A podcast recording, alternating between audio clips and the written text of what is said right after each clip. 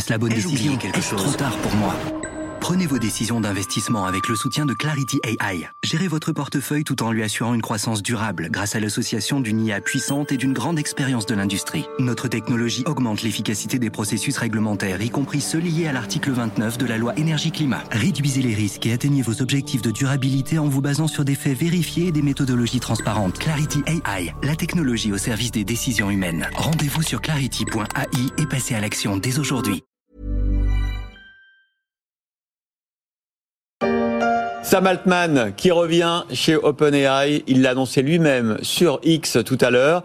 Il y a un nouveau board parce qu'évidemment la condition de ce retour c'était vous me virez le board. C'est ça, on vire les vireurs en fait d'une certaine manière folle semaine pour Sam Altman, le PDG d'OpenAI. Il a été remercié le vendredi 17 novembre avant d'être réintégré triomphalement à la tête de l'entreprise le 22. Entre-temps, cinq jours de coups durs, de coups pour coups et de coups de théâtre. On entendait presque les portes claquer depuis la Silicon Valley. Il y a du rififi au sommet de la tech mondiale, au cœur même de l'entreprise la plus en vue du moment, celle qui a fait naître le fameux robot conversationnel ChatGPT.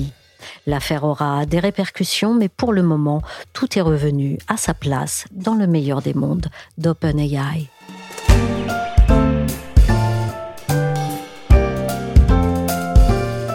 Je suis Michel Varnet, vous écoutez La Story, le podcast d'actualité des échos. Retrouvez-nous sur toutes les plateformes de podcast et de streaming. Abonnez-vous pour ne manquer aucun épisode. Bonjour ChatGPT. Bonjour Sonia. Première question très simple. Quel âge as-tu ChatGPT Je suis un programme informatique. Je n'ai pas d'âge. Pas d'âge, peut-être, mais un anniversaire. Le 30 novembre, le robot conversationnel ChatGPT fête les un an de son lancement grand public. Un an déjà, un an seulement que ChatGPT s'est installé dans le paysage. Il ne se passe pas un jour depuis, dans les entreprises, les dîners ou les journaux, sans qu'on parle de lui. Plus encore récemment, avec la tourmente dans laquelle s'est trouvée sa maison mère, OpenAI, et son PDG, Sam Altman. Je résume. Sam devait partir, mais Sam est revenu. Ceux qui devaient rester vont maintenant partir. Quant à OpenAI, qu'on croyait en vitesse de croisière, elle a failli exploser en plein vol. Mais que diable s'est-il passé dans la start-up pour qu'elle traverse un tel chaos? Mais que se passe-t-il? Que se passe-t-il? Oh, mais qu'est-ce qui se passe? OpenAI, qui est le créateur du, du chatbot ChatGPT, a été plongé dans le chaos il y a dix jours par la décision de son conseil d'administration de licencier Sam Altman, donc euh, son PDG. Hortense Goulard est correspondante des échos à San Francisco. La décision a pris les employés et les investisseurs par surprise, personne ne s'y attendait. Et le conseil d'administration n'a pas été capable de justifier ce licenciement euh, en public. Donc au bout des quelques jours, la quasi-totalité des employés d'OpenAI ont menacé de partir si Sam Altman ne revenait pas à la tête de l'entreprise. Et les investisseurs, dont Microsoft, donc qui a investi quand même 13 milliards de dollars dans OpenAI, ont aussi fait pression pour que le conseil d'administration rappelle l'ancien patron aux commandes. Et le board a fini par céder à la pression générale et rappeler Sam Altman à la tête de l'entreprise. Pourquoi son conseil d'administration voulait-il qu'il parte? Alors les raisons du conseil d'administration ne sont toujours pas connues avec certitude. Ce qu'on sait, c'est que les quatre membres du Conseil ont publié un communiqué vendredi 17 novembre à midi, heure de San Francisco, disant que Sam Altman n'avait pas toujours été sincère, je cite, dans ses communications avec le Conseil, et qu'il n'avait plus confiance en lui, mais ils n'ont pas donné d'autres explications. Et euh, les salariés d'OpenAI ont demandé au Conseil d'administration de leur donner des exemples de conduite malhonnête de Sam Altman, mais ils n'ont pas obtenu une réponse. Et pareil, les investisseurs et les journalistes n'ont pas vraiment eu plus de succès non plus. Comment s'est passée cette journée du 17 novembre pour Sam Altman? Quel a été l'enchaînement des choses? Ce jour-là, Sam Altman était en déplacement à Las Vegas où euh, il y avait une grande fête euh, ce week-end-là qui était organisée à l'occasion d'un Grand Prix de Formule 1 qui avait lieu dans les rues de la ville. Et en fait, il a reçu une invitation de la part d'Ilya Sutskever, donc qui est le directeur scientifique de l'entreprise, qui est aussi au conseil d'administration, lui demandant de se connecter à une réunion Google Meet, donc le vendredi à midi. Et en fait, quand il a ouvert euh, le lien vers la réunion, il a découvert que ce n'était pas seulement Ilya Sutskever, mais c'était les quatre membres de son board qui étaient sur la réunion en visioconférence, à l'exception de Greg Brockman, donc qui était le président du conseil d'administration et président de l'entreprise et qui est son plus fidèle allié euh, au conseil d'administration. Et donc euh, les quatre membres restants du conseil lui ont annoncé qu'il était licencié. Et donc immédiatement, juste après cet entretien, il a été déconnecté de son ordinateur Et donc, il était euh, chassé de la tête de sa propre entreprise sans avoir eu d'autres préavis. Et euh, dans la foulée, le conseil d'administration a publié ce communiqué disant qu'il licenciait Sam Altman parce qu'il n'avait pas toujours été sincère avec eux, mais toujours sans donner plus de détails. Alors on m'assomme, on me tire dessus. On me traîne aux os, mais qu'est-ce que je vous ai fait hein? Qu'est-ce que je vous ai fait? Casse-toi Qu'entendait, selon vous, le conseil d'administration en disant que Sam Altman n'avait pas été sincère dans ses communications? On ne sait pas exactement ce qui s'est passé entre le conseil et Sam Altman. Il semblerait que c'était plutôt une longue dégradation de leur relation qui était en cause plutôt qu'un incident isolé. Il faut savoir que OpenAI a publié de nombreux modèles et produits ces derniers mois, donc à un rythme accéléré, sans arrêter d'améliorer aussi euh, ChatGPT. Donc on peut imaginer que Sam Altman a passé beaucoup de temps à manager les équipes d'OpenAI. Il a aussi fait des voyages de relations publiques, donc euh, à Washington, mais aussi en Europe, en Asie, au Moyen-Orient, donc dans beaucoup de pays. donc il paraît probable qu'il ait pendant ce temps un peu négligé de soigner les relations avec le Conseil. Et donc tout ce qu'on sait, c'est que les membres du Conseil ont déclaré à des journalistes américains qu'ils avaient l'impression qu'on ne pouvait pas lui faire confiance et qu'ils devaient vérifier chacune des choses qu'il leur disait. Mais ils n'ont toujours pas donné d'exemple concret de malversation. Vous n'avez aucune preuve. Y avait-il des rivalités au sein d'OpenAI hein? C'est une bonne question. Il semblerait, d'après la presse américaine, que Ilya Sutskever, euh, donc le directeur scientifique de l'entreprise, qui était aussi au conseil d'administration, jouait un rôle moins important ces derniers temps dans l'entreprise. Donc c'était l'un des membres fondateurs d'OpenAI et il aurait été un peu mis de côté au profit notamment d'un de ses subalternes qui avait été promu au même rang que lui, donc ce qu'il n'appréciait pas vraiment. Par ailleurs, les journaux américains ont aussi découvert qu'il y avait un conflit entre Helen Turner, donc qui était une membre du conseil d'administration, et Sam Altman. Hélène Tonner est la directrice de la stratégie au Center for Security and Emerging Technology de l'université de Georgetown. Et il y a quelques semaines, elle avait publié un papier de recherche qui critiquait les choix qui ont été faits par OpenAI en matière de sécurité et qui vantait plutôt les méthodes qui ont été privilégiées par Anthropic, donc qui est une entreprise rivale d'OpenAI et qui en plus avait été fondée par des anciens salariés d'OpenAI. Et apparemment, il y avait une réunion entre elle et Sam Altman peu avant le licenciement de ce dernier pendant laquelle Sam Altman lui a fait des reproches au sujet de cet article, donc en l'accusant de soutenir la concurrence et d'exposer OpenAI aux critiques de la presse notamment.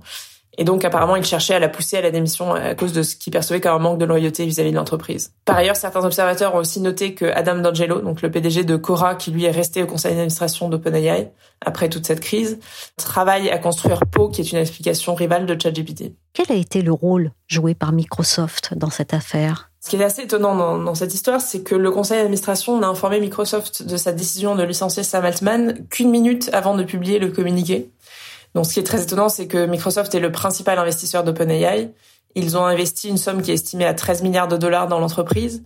Et c'est un partenariat très étroit. Donc Microsoft utilise les modèles d'OpenAI dans la plupart de ses produits maintenant. Donc ils sont en train de le déployer dans leur suite de type bureautique, donc euh, qui comprend Word, Excel et PowerPoint, mais aussi dans son moteur de recherche Bing, et puis ces filiales, donc euh, qui sont LinkedIn et GitHub pour les développeurs, les utilisent aussi. Donc personne ne comprend pourquoi est-ce que le conseil d'administration n'a pas prévenu un peu plus tôt euh, Microsoft de leur décision. Dans l'après-midi où Sam Altman a été licencié, donc le vendredi 17 novembre, il a appelé le PDG de Microsoft, Satya Nadella, pour euh, voir quelle était la suite des événements. Il faut savoir que les deux hommes sont assez proches, donc ils travaillent ensemble depuis des années et ils s'apprécient mutuellement. Tout d'abord, Satya Nadella a essayé de convaincre le conseil d'administration d'OpenAI de revenir sur sa décision et de rappeler Sam Altman à la tête de la startup. Mais donc ça n'a pas marché tout de suite. Donc pendant le week-end, les négociations se sont interrompues et le conseil a nommé un nouveau PDG, donc euh, Emmett Shear, qui était l'ancien patron de Twitch. Donc à ce moment-là, en fait, ce qu'a fait Microsoft, c'est d'annoncer qu'ils offraient un poste à Sam Altman, donc euh, qu'il pourrait diriger leur nouvelle euh, division ou leur nouvelle entité dédiée à l'intelligence artificielle. Donc en embauchant aussi Greg Brockman, donc euh, l'allié de Sam Altman qui avait démissionné de son poste de président d'OpenAI euh, par solidarité avec Sam Altman. Et ils ont promis dans la foulée d'embaucher tous les salariés d'OpenAI qui voudraient les rejoindre. Sans doute ce qui a expliqué que le, conseil d'administration a fini par céder parce que la quasi-totalité des salariés d'OpenAI menaçaient de partir si jamais le conseil d'administration ne rappelait pas Sam Altman à la tête de l'entreprise. Donc, sans salariés, euh, OpenAI ne vaut plus rien. Et donc, c'est à ce moment-là que le conseil d'administration a été forcé de revenir sur sa décision. Sam Altman, c'est un peu la figure star de l'intelligence artificielle aujourd'hui. This will be the, greatest technology humanity has yet developed. Il n'a pas 40 ans, il n'a jamais connu d'échec. Altman, pour moi, aujourd'hui, c'est probablement le personnage de l'année. Le monde entier a suivi les péripéties de Sam Altman. Mais Hortense, comment a-t-on vécu ce feuilleton dans la Silicon Valley? C'est vraiment l'histoire qui a passionné toute la Silicon Valley pendant cinq jours. Parce que OpenAI est sans doute l'entreprise qui est en ce moment la plus admirée et la plus enviée de la Silicon Valley. Donc leur produit phare, ChatGPT, a été adopté par des centaines de millions de personnes, même s'il n'a que quelques mois d'existence. Et c'était aussi l'entreprise donc qui est la plus à la pointe de la technologie, sans doute la plus importante du moment, qui est l'intelligence artificielle générative. Donc il y a beaucoup d'intérêt pour OpenAI en général. Et puis surtout, personne ne s'attendait à cette nouvelle. Donc tout avait l'air de bien se passer dans l'entreprise. Ils n'arrêtaient pas de présenter de nouveaux produits et d'accélérer. Et leur prochaine levée de fonds pourrait les valoriser à 80 à 90 milliards de dollars. Donc personne n'imaginait que le conseil d'administration allait virer le PDG qui était apparemment au sommet de sa gloire. Bon, dans un premier temps, euh, je pense qu'il y avait un peu de Schadenfreude de la part de certains concurrents d'OpenAI, dont euh, Google et Anthropic euh, notamment, donc qui essayent de construire aussi des modèles d'IA et qui sont des, des, rivaux. Mais cela dit, il y avait aussi énormément de startups qui dépendent d'OpenAI parce qu'en fait, elles construisent leurs produits à partir des modèles de l'entreprise. Et donc, sans OpenAI, euh, n'aurait plus de, de, business model. Donc, au final, je pense que tout le monde était quand même plutôt soulagé que la crise ait été résolue et que Sam Altman soit de retour à la tête d'OpenAI. Alors, c'était difficile de faire sans Sam Altman, mais qu'est-ce qui a le plus fait pencher la balance pour qu'il revienne? Comme je l'ai expliqué, donc la, la pression des salariés et des investisseurs était trop forte. Donc, si le conseil d'administration avait attendu beaucoup plus longtemps, tous les salariés d'OpenAI risquaient de partir chez Microsoft, donc pour euh, construire des modèles d'IA. Et or, ces employés sont des personnes qui sont très difficiles à remplacer. Ce sont des ingénieurs très éduqués et qui ont par ailleurs appris aussi des compétences techniques chez OpenAI qu'on ne peut pas apprendre à l'université puisque OpenAI est à la pointe de la recherche dans ce domaine. Ils ont donc une capacité de négociation collective très importante et ils se sont montrés extrêmement solidaires entre eux et aussi avec euh, Sam Altman et Greg Brockman. Donc si le conseil d'administration n'était pas revenu sur sa décision, c'était un risque existentiel pour OpenAI et la startup aurait pu tout simplement disparaître. C'est pas possible. Oh non, c'est pas possible. Parmi ceux qui vont licencier Sam Altman, est-ce que certains ont fait volte-face en voyant la tournure que ça prenait, ou bien au contraire ont persisté et signé? Du côté du board, c'était pas très clair, à part un des membres du board, donc qui est Ilya Sutskever, qui est le directeur scientifique d'OpenAI, donc qui siégeait aussi au conseil d'administration et qui faisait partie des quatre personnes qui ont décidé de licencier Sam Altman. Mais trois jours après sa décision, il a visiblement regretté de l'avoir prise. Il a publié un tweet disant qu'il regrettait sa décision, qu'il n'avait pas l'intention de nuire à l'entreprise et qu'il présentait ses excuses. Sam Altman lui a apparemment pardonné parce qu'il a retweeté ce message avec trois cœurs rouges. Et donc, selon la presse américaine, ce serait en fait la femme de Greg Brockman les trois étant amis, elle a convaincu Dia Sutskever de revenir sur sa décision et de, de, prendre le parti de Sam Altman et de Greg Brockman. Du coup, ce board d'OpenAI qui a licencié Sam Altman s'est retrouvé sur un siège éjectable? Alors, il y a déjà plusieurs membres qui ont été éjectés. Donc, le seul membre du board qui est resté à sa place, c'est Adam D'Angelo, donc le PDG de Cora, donc qui est ce site de questions-réponses en ligne. Ilya Sutskever n'est plus au board et de même que les deux autres membres qui avaient pris la décision de licencier Sam Altman, donc qui étaient Tasha McCauley et Hélène Tonner. Et en revanche, deux nouveaux membres ont été nommés. Donc, il s'agit de Brett Taylor, qui est l'un des créateurs de Google Maps, qui a aussi été directeur de la technologie chez Facebook et qui a présidé le conseil d'administration de Twitter peu avant son acquisition par Elon Musk. Donc, il y a une figure de la Silicon Valley. Et un autre membre du board qui arrive, euh, c'est Larry Summers, donc qui est un économiste qui a été secrétaire au Trésor sous l'administration Clinton et qui a été président d'Harvard. Donc maintenant, c'est ces trois membres, donc euh, Brett Taylor, Larry Summers et Adam D'Angelo, qui sont chargés de trouver d'autres membres à mettre au conseil d'administration, puisque le, le, conseil devrait avoir neuf membres à terme, et il devrait comprendre un représentant de Microsoft, et a priori, Sam Altman devrait aussi faire son retour au board. La gouvernance d'OpenAI a été mise en cause dans cet enchaînement chaotique. Pourquoi et est-ce qu'elle va évoluer? Il pourrait y avoir d'autres changements dans la gouvernance d'OpenAI, mais pour l'instant, on ne sait pas vraiment ce qui va se passer. Mais il faut savoir donc que la gouvernance d'OpenAI est assez inhabituelle et que ça explique pourquoi le PDG a pu être viré à un moment où, en apparence, tout allait bien pour l'entreprise.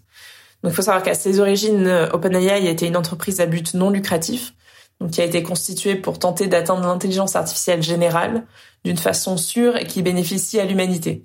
Donc l'intelligence artificielle générale, c'est un concept qui est assez flou, mais qui désigne en gros une IA dont les capacités dépassent celles de l'être humain.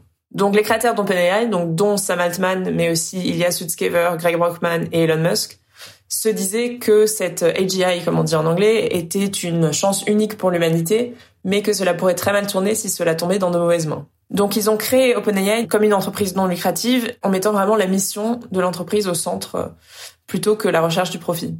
Sauf qu'en fait, ils se sont rendus compte assez rapidement que la meilleure façon d'obtenir des modèles d'IA très performants était de les entraîner sur des quantités énormes de données, Donc, ce qui coûte très cher parce que ça nécessite une grande puissance de calcul. Donc, en fait, ils ont été forcés de constituer euh, une entreprise privée euh, qui ne soit pas à but non lucratif pour attirer les investisseurs. Donc, ils ont créé une filiale, donc qui s'appelle aussi OpenAI, qui est à but lucratif limité, mais qui est toujours contrôlée par ce conseil d'administration qui lui était chargé du respect de la mission. Donc, OpenAI s'est retrouvé en quelque sorte au milieu du guet. Donc, entre la nécessité de lancer de nouveaux produits pour dégager des revenus et pour satisfaire ses investisseurs et par ailleurs, cette structure de gouvernance qui était héritée du temps où c'était une entreprise à but non lucratif. Donc maintenant, on ne sait pas vraiment ce qui va se passer chez OpenAI. L'une des solutions, ça pourrait être tout simplement de choisir de nouveaux membres du conseil d'administration qui sont plus orientés business et qui sont un peu moins euh, préoccupés par la mission d'OpenAI. La vérité, c'est qu'au sein du conseil d'administration, il y avait un schisme, deux familles de pensée irréconciliables. D'un côté, les techno-optimistes. Pour eux, la technologie va nous sauver, c'est le camp de Sam Altman et de ses fidèles. De l'autre, ce qu'on appelle les doomers, ceux pour qui l'IA peut provoquer la fin de l'humanité. Comme on l'entend dans cette chronique sur France Inter, il y aurait eu un schisme profond dans la vision de l'IA au sein du board C'est surtout une question, je pense, de perception des risques plus que de vision de l'intelligence artificielle. Donc c'est euh, certains membres du board avaient des liens avec euh, la communauté des altruistes effectifs, donc qui est ce mouvement philosophique qui cherche à faire le bien de l'humanité d'une façon rationnelle et qui historiquement est assez préoccupé de cette arrivée d'une intelligence artificielle générale qui pourrait euh, priver les gens de leur travail en, remplaçant tous les humains dans, dans l'activité économique, et puis par ailleurs qui pourrait être aussi utilisée à des fins militaires ou euh... en gros ils ont peur que l'humanité soit un jour détruite par cette intelligence artificielle générale.